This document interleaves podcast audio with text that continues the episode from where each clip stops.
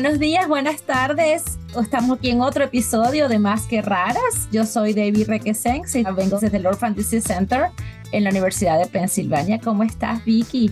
Hola, muy buenos días, Debbie. Yo soy Vicky Arteaga, directora para América Latina del Fondo de Investigación SINGAP y cofundadora de CHER, Sociedad Hispana de Enfermedades Raras. Aquí estamos acompañadas de una gran persona, gran profesional y que he tenido la fortuna de conocer en varias ocasiones y con la que hemos eh, trabajado eh, juntas en un par de proyectos con Singap 1. Ana, mil gracias. Ana Mingorance. Su trabajo abarca las etapas preclínicas, clínicas, regulatorias y comerciales en el desarrollo de medicamentos. Ha apoyado numerosos programas en empresas biofarmacéuticas, incluidos medicamentos actualmente aprobados y un programa desde preclínico hasta fase 3. Ana también es cofundadora de Singularity Bio, Antheracule, dos nuevas empresas de biotecnología que desarrollan medicamentos de molécula y pequeñas para condiciones desatendidas. Muchísimas gracias, Ana. Esto es una pequeña introducción hay mucho que hablar de ti, de tu trabajo, de tus estudios, de todo lo que has logrado en tu carrera profesional y nuevamente nos sentimos muy orgullosas y muy agradecidas por tenerte el día de hoy en nuestro podcast de Más que Raras. No, no, gracias a vosotras y deseando tener esta conversación que tengo muchas ganas, a ver qué me contáis y qué os cuento. Perfecto. Ana, yo tengo una pregunta que quiero empezar contigo. Venga. Estaba leyendo todo sobre ti, cositas aquí y allá, y en varias partes leí que eres cazadora de drogas, drug hunter. Cuéntanos por qué te, de dónde viene, de dónde viene ese título, qué sientes que representa para ti cuando, cuando, cuando dices que eres un drug hunter. Eh, drug hunter, quizá en español no lo había oído nunca, queda muy bien cazadora. cazadora de fármacos. Lo usamos en la industria, creo que bastante los que estamos buscando nuevos fármacos y medicamentos, y para mí es eso, un, un título que utilizo con orgullo porque es algo que me apasionaba, que siempre quería hacer, poder traer medicamentos. Era el objetivo, no es tanto entender la enfermedad o la biología, que es muy bonito, pero al final del día lo que necesitas son respuestas y soluciones, y en nuestro caso, medicinas. Y, por eso, igual te comento un poco mi camino y cómo llegué a ser un drug hunter. Yo, yo soy española de Tenerife, con lo que estamos más cerca de vosotros de América Latina, y, ya de pequeñita quería ser científico y todo es porque mi abuelo, eh, también Mingorance como yo, era médico, el doctor Mingorance, y con el médico parecía que estábamos seguros de todo. Para todo tenía respuestas el abuelo. Cualquier enfermedad llamabas al abuelo y había respuesta. Hasta que cuando yo tenía unos siete años nació mi hermanita con algunos problemas de salud y de repente pues no había respuestas y no había soluciones. Y María está bien, todo salió bien, pero es cuando descubrí el límite de la medicina y el miedo de las familias cuando no hay respuestas o soluciones. Y aprendí también con esa edad que había una cosa que se llamaba biología y los científicos que estudian esas cosas y encuentran medicinas.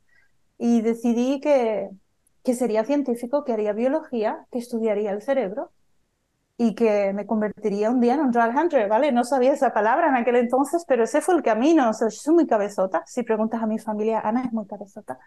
Así que con siete decidí, con 27 creo que es cuando me gradué con la tesis en desarrollo del cerebro. Soy neurobióloga y me fui a Canadá a hacer un postdoc para avanzar en el campo, pero luego enseguida a una empresa farmacéutica, porque ahí es donde yo quería trabajar, yo quería fármacos y terapias. Y la suerte y el destino, imagino, me llevó a UCB Pharma, que es una empresa muy grande en epilepsia, en el campo de epilepsia. Y ahí es donde se juntan un poco mis dos amores, el neurodesarrollo y la epilepsia, y cómo llegué a este mundo donde he conocido a Vicky y donde empecé a interesarme por todas estas enfermedades de, de neurodesarrollo con epilepsia pero sobre todo muy centrada en eso, en desarrollo de, tratamientos de fármacos. Y luego no sé si hago pausa aquí, porque si no, que os cuento toda mi vida, pero no, así es cuando empiezo a ser un drug hunter, estando en la industria farmacéutica, buscando traer esos medicamentos y ya digo, motivado por ese miedo inicial a cuando no tuvimos respuestas. Entonces soy un científico más que desde la perspectiva de un ingeniero o un, alguien que le gusta el lado técnico, el mío es desde el lado humano, de querer tener esas respuestas y soluciones en medicina. Y se nota, Ana. Desde el primer momento en que te conocí me di cuenta lo humana y lo, y lo sensible que eres ante los pacientes. Pero bueno, continuando un poco, pues has trabajado con organizaciones del mundo entero. Eres española, como bien dijiste, de Tenerife. Eh, pero en este momento, ¿dónde resides actualmente? ¿Y sigues trabajando con pacientes en todo el mundo? ¿Qué estás haciendo en este momento? Y yo ahora estoy viviendo en Madrid porque por mi trabajo necesito viajar mucho y tengo que estar en las ciudades grandes, así que dentro de España eso era o Madrid o Barcelona. Pero bueno, te dejé mi historia en UCB, donde trabajaba en epilepsia y neurodesarrollo, pero es estando en UCB, que era una empresa grande, interesada en enfermedades grandes, que descubrí el mundo de las enfermedades raras. Lo descubrí fuera, lo descubrí en lo que comunicabais los grupos de pacientes por Internet y decidí que quería trabajar más en ese lado, las enfermedades raras, más que dentro de una empresa que quería hacer enfermedades grandes.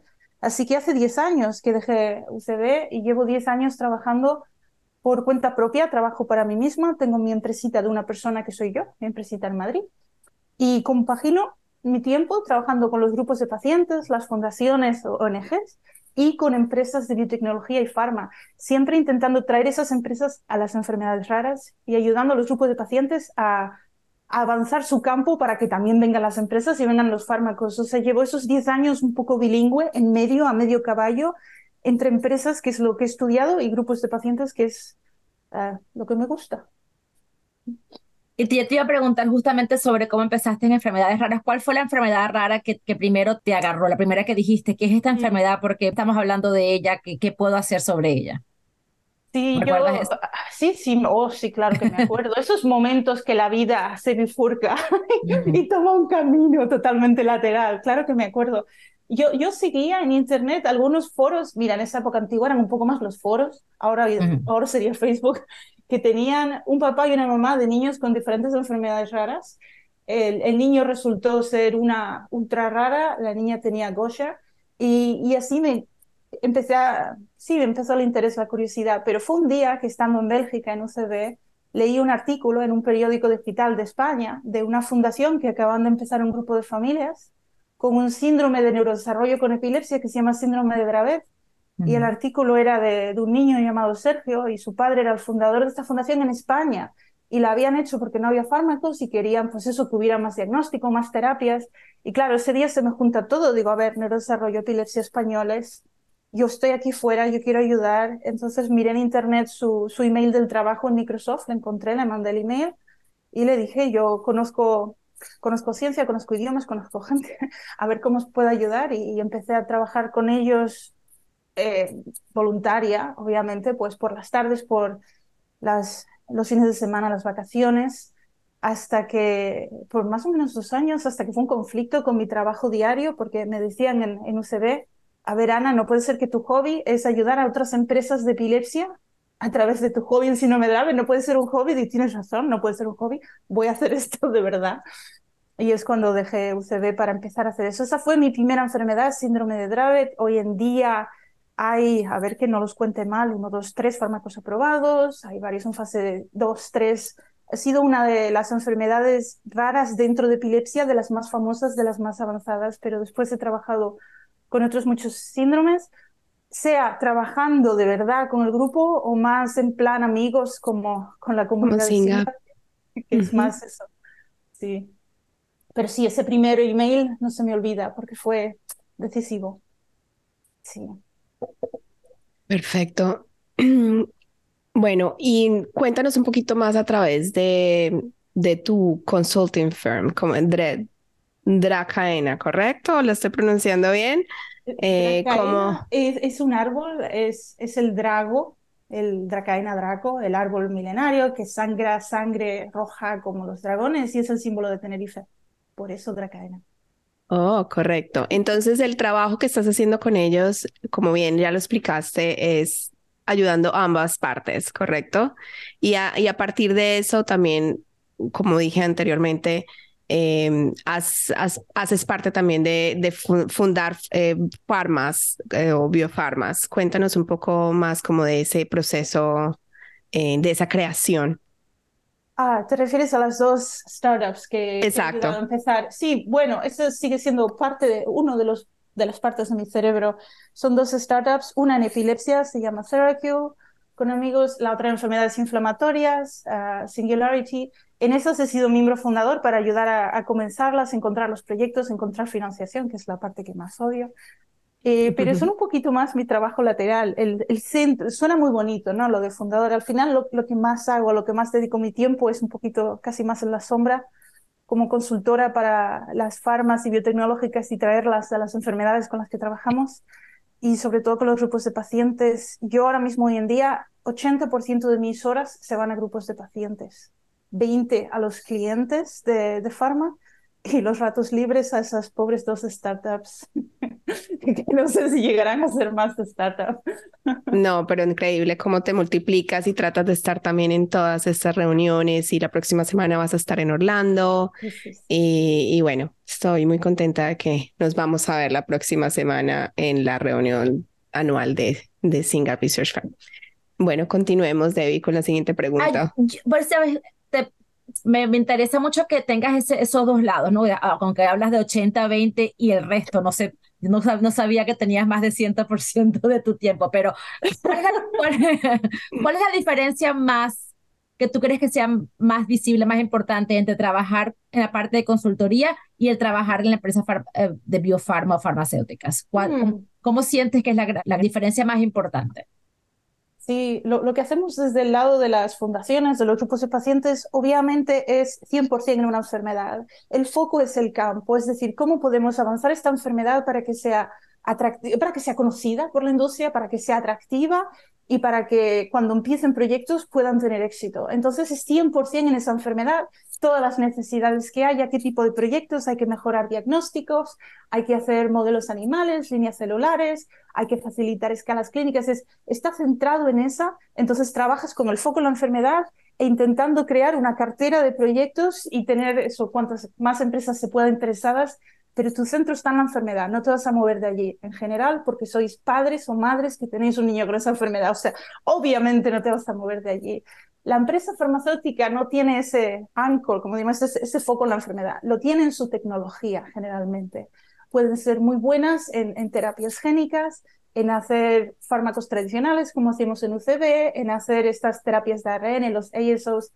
Ellos tienen como una solución y lo que van buscando es qué mejor problema se aplica para esa solución. Entonces, en aquel lado el compromiso está con la tecnología, no con la enfermedad, y la forma en que miran a las enfermedades raras es es como complementaria a lo que se decía antes. Miran a ver cuál está lista, cuál es más visible, más atractiva, en cuál creemos que si empezamos un proyecto vamos a tener éxito. Entonces yo estoy acostumbrada cuando trabajo con las empresas a mirar las enfermedades raras así y ver todo ese trial readiness que decimos cómo está, cómo tienen ya de validados todos los elementos que hacen falta desde que empiezas una terapia hasta que la sacas al mercado y, y no te casas con ninguna. Ahí puedes ir mirando y, y saltas a la que esté más avanzada y todo lo que aprendo de cómo miran las empresas a una enfermedad es lo que luego puedo aplicar cuando trabajo con los grupos de pacientes, es decir, vamos a hacerla lo más perfecta que podamos para que nos elijan a nosotros. Que por cierto, a nivel un poco moral molesta porque tiene, se merece tanto una enfermedad como otra y hay 7.000 y las hay más conocidas, las hay menos y si tienes una con miles de pacientes tienes más opciones, pero hay veces que son ultra raras y que a lo mejor solo se conocen. Trabajo en una que no hay sino siete pacientes en el mundo y ni siquiera puedes hacer eso. Allí tienes que intentar financiar tú los tratamientos. Pero vamos, que hay un poco una cuestión moral, pero al final una empresa es una empresa, no puede salvar a las 7.000 o ahora decimos 10.000, ¿no? Enfermedades 10.000 decimos ahora, sí. Tienes que elegir unas pocas, las a lo mejor dos, tres, cuatro. La primera siempre es la más importante porque tu empresa sobrevive o muere en base a ese primer ensayo clínico. Se la juegan mucho y por eso tienen que ir a las que estén ya más trabajadas, que haya más en ese campo. Y por desgracia cae ese peso al final en las organizaciones de pacientes, porque sí, si son 10.000 y las empresas solo pueden hacer unas pocas, si no te mueves, si no intentas conseguir que la tuya sea la más visible, la más accesible, la más fácil, igual esperas 500 años a que una empresa se interese y no, obviamente no tenemos ese tiempo. Por eso me gusta hablar de pacientes impacientes, porque no hay nada de paciente en el mundo este de las enfermedades raras, es al revés, es impaciente, es decir, no podemos esperar, esto lo tenemos que arreglar nosotros desde, desde el lado, es, esto no me saldría en español, es más social entrepreneurship, casi que, que otro tipo de science entrepreneurship, sí, hay mucho del lado social. Me encanta la idea de que, de que ven, de que la diferencia entre una organización de pacientes y la empresa farmacéutica ve el problema de dos lados diferentes. Qué bueno que hay gente como tú que pueda unir esos dos mundos. Me imagino que ¿Cómo habrá una gran necesidad realmente de que esos dos mundos se, se, unan? ¿Cuál es, en tu opinión, qué está haciendo la empresa farmacéutica para, para entender mejor a la comunidad de pacientes? ¿Están haciendo algo? ¿Se hace algo? ¿O qué, se debía, o qué deberíamos hacer mejor al nivel de la empresa farmacéutica para integrar a los pacientes? Sí, yo creo que el mundo de las enfermedades raras ha sido muy pionero en esto. Incluso lo vemos menos en las enfermedades mayoritarias, pero en el de las raras, desde el lado de empresas tenemos muy claro que, hay tantas que el verdadero experto es el paciente o los cuidadores, los padres de los pacientes, que son los que conocen todo. Entonces tendemos a, confiar más en, ir a la fundación y preguntarles qué se sabe, cuáles son los, los ratones que funcionan, las escalas que funcionan, dónde encuentro los médicos preparados, dónde se diagnostica, cuál es el patient journey. Esto se sabe mucho más porque no es como Parkinson, que te puedes comprar mañana un libro y entenderlo todo. No hay ni siquiera libros en las enfermedades raras. Entonces ya esa simetría de conocimiento que hace que los pacientes y por tanto los grupos de pacientes sean los expertos ya hace que las empresas necesiten ir a hablar con ellos para entender y que sean más compañeros de camino. cuesta un poco a nivel cultural. Yo creo que las empresas que empezaron en enfermedades raras lo hacen mejor. Las farmas grandes que empezaron en otras enfermedades aún ven el paciente más como ese kick, esa casilla que necesitan haber consultado, pero no, no hablan tanto, no los consultan tanto, tienen miedos a cosas legales. Hoy los pacientes no van a guardar la confidencialidad, se van a pensar que estamos comprometidos y luego si el proyecto no avanza, pues los vamos a decepcionar, pobrecitos. Hay como unos miedos y actitudes un poco paternalistas que vienen más de las empresas grandes, las farmas tradicionales que estaban más aisladas, separadas. El paciente lo ven al final. Las pequeñas y las que empezaron desde cero en enfermedades raras hacen muchísimo más de trabajo colaborativo con los grupos de pacientes porque es la única forma en las raras. Así que esa cultura es un poco distinto dependiendo del tipo de empresa. Ana, y hablando un poquito aparte de la cultura, porque igual hablábamos de anteriormente de esa cultura entre, entre las diferencias entre la isla y España. Y bueno, quiero que hablemos un poco desde tu perspectiva eh, y lo que has trabajado mucho o poco con respecto a Latinoamérica y los hispanos en Latinoamérica, en Estados Unidos, en esta, en esta simetría, en este... Em, relaciones que hay, pacientes y también organizaciones, además, eh. Eh, no sé tú qué, qué piensas al respecto, cómo lo ves, buscar pacientes, encontrar pacientes, incrementar el diagnóstico en las regiones, etcétera, etcétera. ¿Cuál es tu perspectiva al respecto? Uy, sí, ahí sí que tenemos un gran problema en muchos de los países de, de América Latina y, en España lo vemos hasta por regiones en cuanto a diagnóstico. Por ejemplo, en enfermedades raras, si no está extendido el uso de test genético, yo creo que un 70% de las raras son genéticas, pues no las ves, no las encuentras, con lo que primero tenemos eso, eh, la falta de diagnóstico, que conocemos muy poquitos. Y segundo, a veces en esas regiones que, que la medicina no está tan al día, hoy tendríamos que hacer un test genético a todo el mundo, pues la medicina no está tan al día y a veces la cultura médica no está tan al día. Los médicos no están tan informados de todas estas terapias nuevas, por tanto no están bien conectados, no traen ensayos clínicos, entonces esos pacientes pues tienen menos acceso a los últimos avances. Y a veces comentamos también antes, según qué, qué zonas la, la, cultura a veces es de ver al médico, mira, como veía yo a mi abuelo cuando era niña, como ese es mi Dios que te puede solucionar todo y al que tampoco te atreves a desafiar y va un poco en contra del movimiento asociativo, que es un poco desafiar y decir, pues vamos nosotros a hacer medicina, porque la medicina no está avanzando tan rápido como debería. Así que hay varias barreras en ese sentido ah, en cuanto a medicina que nos quedamos atrás en algunas zonas. Y ya te digo, hasta en España, que bueno, estamos en Europa, pero aún así sigue habiendo zonas donde no encontramos algunas de estas enfermedades raras y dices, bueno, pero si es mutación espontánea, tienen que nacer en Galicia, en Canarias, tienen que nacer donde están. Y esto seguro que os pasa mucho en América Latina. Así es. Y también hay grandes diferencias entre Estados Unidos y Europa, ¿no? A nivel regulatorio y también eh, traer todo este tema de investigación y todo. ¿Tú qué puedes como hablar un poco de eso? Sí, sí, bueno, al final las empresas que desarrollan fármacos son for profit, tienen que tener un beneficio y el mercado más importante para fármacos es el mercado americano. Ahí es donde sacan la mayor parte del beneficio. Por eso hay un foco enorme en Estados Unidos. Los primeros ensayos clínicos siempre en Estados Unidos, los mayores expertos médicos en Estados Unidos, las empresas, la primera aprobación siempre se pide por la FDA y luego ya si cuadra, pues vamos a Europa y ya si cuadra, pues vamos a otros países. Y eso creo lo tenemos un poco entendido y asimilado en Europa. Sabemos que nos perdemos los primeros ensayos clínicos y siempre con el miedo que si la FDA dice que no a un fármaco, igual la empresa ni se molesta en intentar aprobarlo en Europa porque no va a recuperar la inversión. Sabemos que que, es necesario que funcione en Estados Unidos y que si en vez de tener una familia en Zaragoza con un niño con una enfermedad rara estuvieras en, Filadelfia, pues que tendrías acceso al ensayo clínico y al fármaco siete años antes que el niño de Zaragoza. Lo tenemos un poco asumido, pero si queréis hablamos de si eso es algo a lo que resignarse o algo que podemos intentar cambiar. Yo creo que se, se, puede cambiar. O sea, yo, justamente ayer o anteayer recibí noticias de un fármaco que, con una empresa con la que trabajamos nosotros en el Orphan Disease Center, que el FDA les dijo que no por razones de, de manufacturing, de producción. Y en Europa recibieron apruebo. A, fue aprobada en Europa primero y ahora están volviendo ellos al FDA diciendo en Europa nos dijeron que sí porque ustedes nos dijeron que no. Entonces de repente hay algún tipo de esperanza de que, de que nos demos cuenta de que el, hay, valor de esto fuera de los Estados Unidos. Es posible, sí, lo que dices sí es verdad. Hay un par de aprobaciones que han sido antes en Europa, que, porque la FDA vio problemas que, que, Europa no vio, son un poco anecdóticos, no es la mayoría de los casos.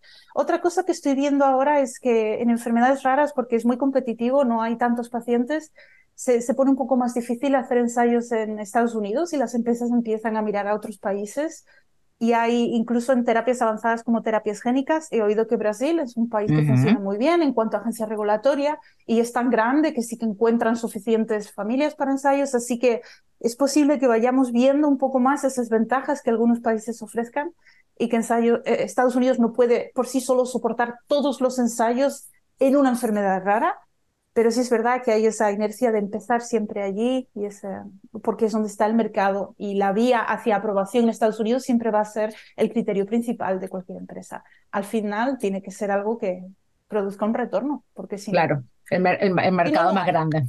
Sí. Y una de las preguntas que yo siempre te tengo, Ana, especialmente que conoces muy bien el caso de Dravet, es cuando, cuando ya vienen varios ensayos clínicos a la vez, ¿cómo haces para tener esa esos pacientes y retener esos pacientes en esos ensayos clínicos cuando tienes varios a las veces, porque supongo que ahí empieza a haber un conflicto también. Entro, no entro, hay otra, hay otra en proceso, ya va a empezar. Eh, ¿tú, ¿Tú cómo lo has visto desde tu experiencia? Sí, sí, sí. Al principio no teníamos rara, eh, no teníamos nada y ahora tenemos el the beautiful problem, el problema bonito de tener demasiados ensayos para elegir y al final es la elección de, de, los pacientes, de qué ensayo clínico tienen. Sí, estamos viendo eso, que cuesta más encontrar uh, niños que cumplan los criterios de diagnóstico, porque en el caso de síndrome de Dravet tienen que tener un mínimo de epilepsia, y si ahora ya tienen acceso a tres fármacos aprobados nuevos, incluido el último que es muy bueno, pues ya, gracias a Dios, empiezan a tener menos que tienen tantas crisis epilépticas y de los que todavía tienen, pues tienen varios ensayos clínicos a elegir y empezamos a tener terapias que van por la causa de la enfermedad, en este caso terapias de ARN, aumentar el gen y ya no son un fármaco sintomático para la epilepsia, con lo que los ensayos clínicos en fármacos sintomáticos empiezan a tener problemas para reclutar porque las familias están o ya dentro del ensayo de la terapia tipogénica o esperando a que se abra más y no quieres estar en el otro cuando se abra el nuevo ensayo, prefieres estar como en la lista de espera. Esto lo estamos viendo, es un problema muy bonito a tener desde el lado individual de una familia con un niño con la enfermedad, un problema complicado desde el campo porque igual empezamos a asustar a empresas e igual se van a ir a otras epilepsias. Sí, sí, pero eso es parte del cálculo que hace una empresa, ese feasibility, cuando empiezan a mirar y dicen, a ver, encontraríamos eh, hospitales suficientes, sí.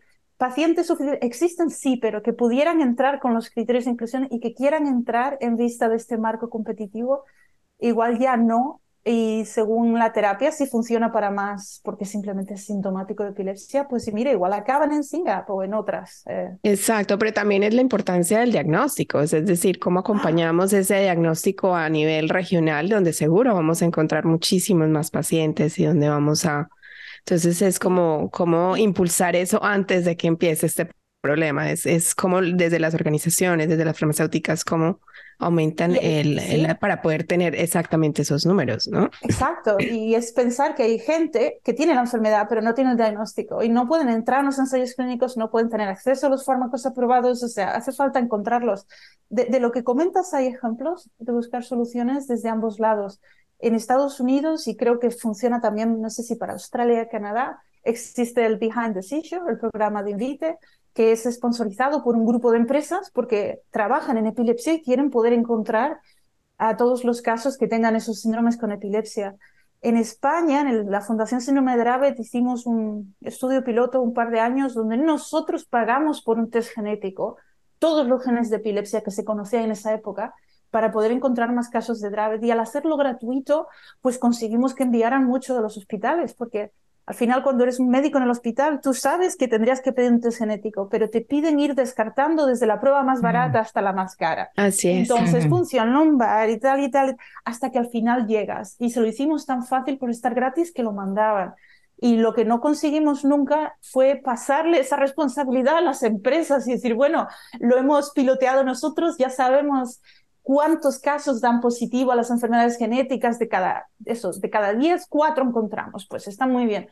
Pero nunca conseguimos, si se quedó todavía la responsabilidad, eso, en el lado es muy complicado, sí. Que tienes que conseguir fondos a través de maratones y carreras, que es que no puede ser así, eso no puede funcionar así, pero... Y es absolutamente agotador desde el punto de vista de organizaciones, el fundraising, y podrá funcionar para ciertos países que está la cultura del fundraising, ¿no? Estados Unidos, UK quizás, pero Europa también es difícil, Latinoamérica es difícil. Entonces, esa no es la, para mí no es la única solución definitivamente, y una de las grandes diferencias entre las regiones Estados Unidos y Latinoamérica especialmente.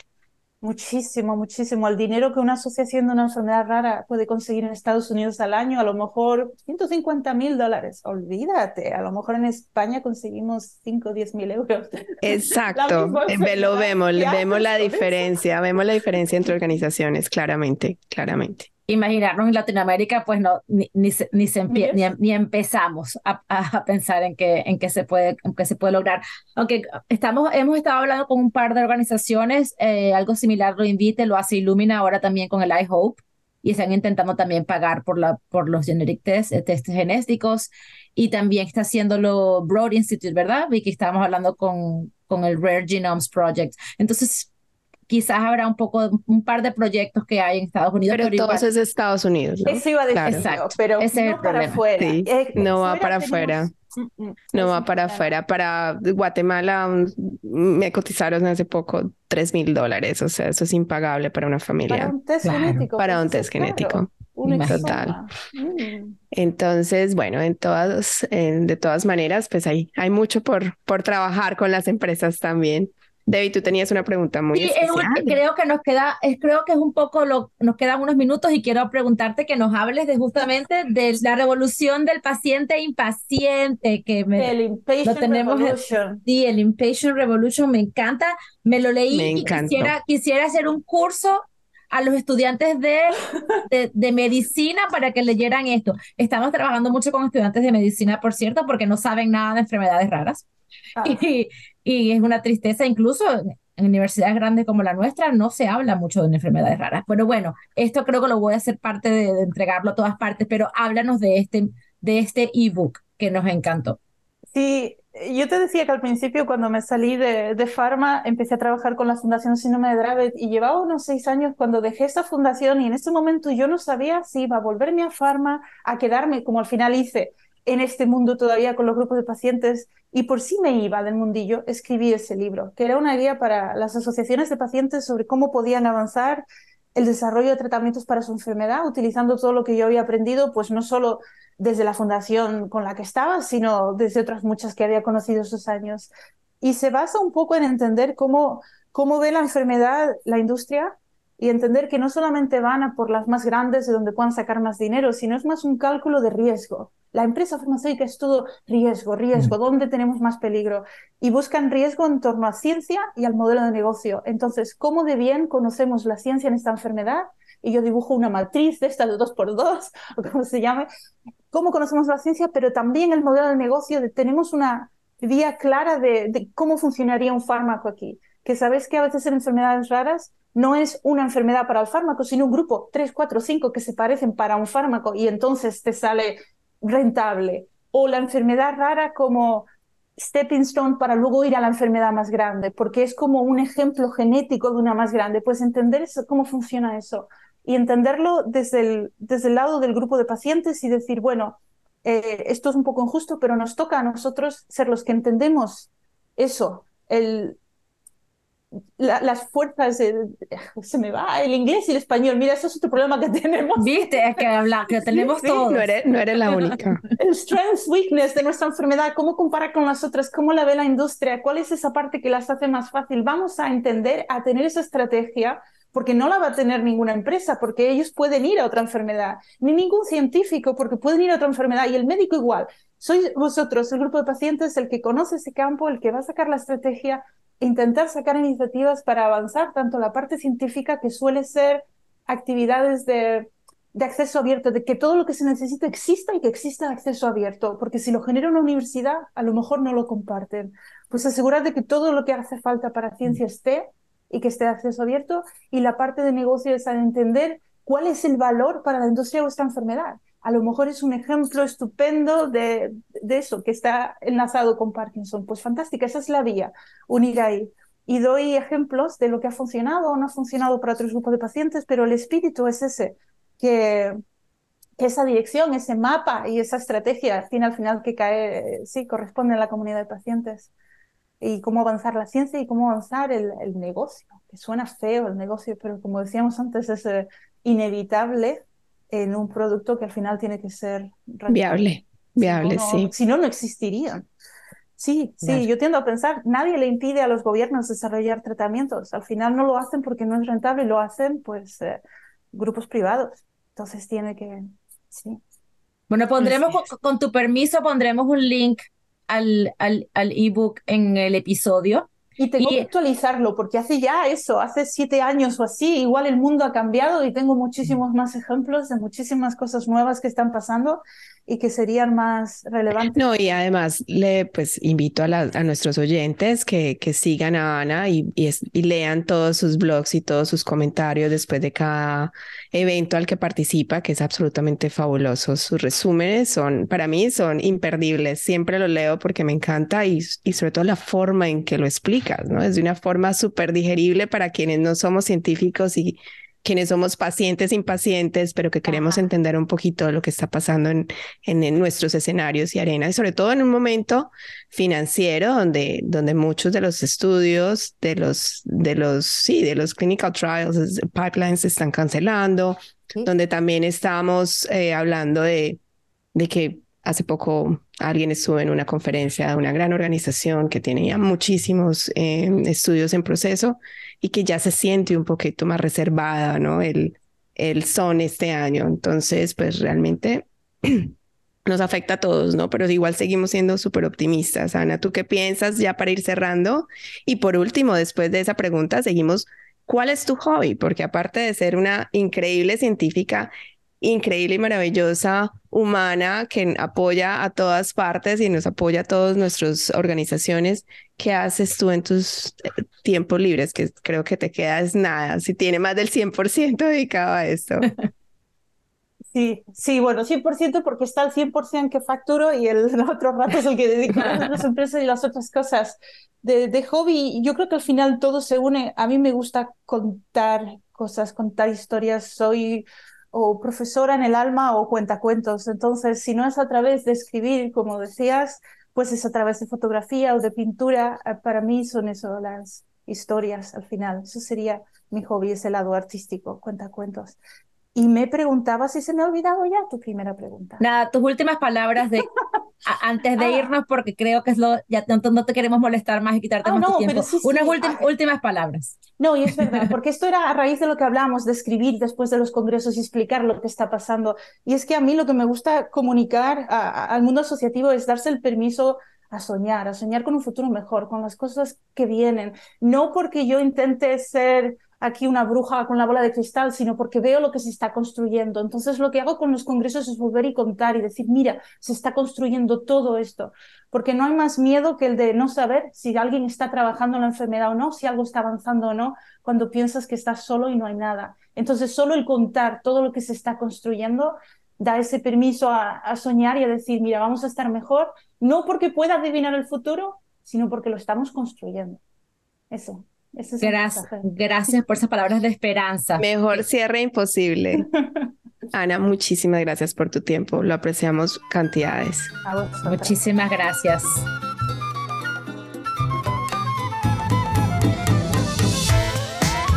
Más que raras es presentado por Vicky Artiaga y David Requesens, producido por Bloodstream Media.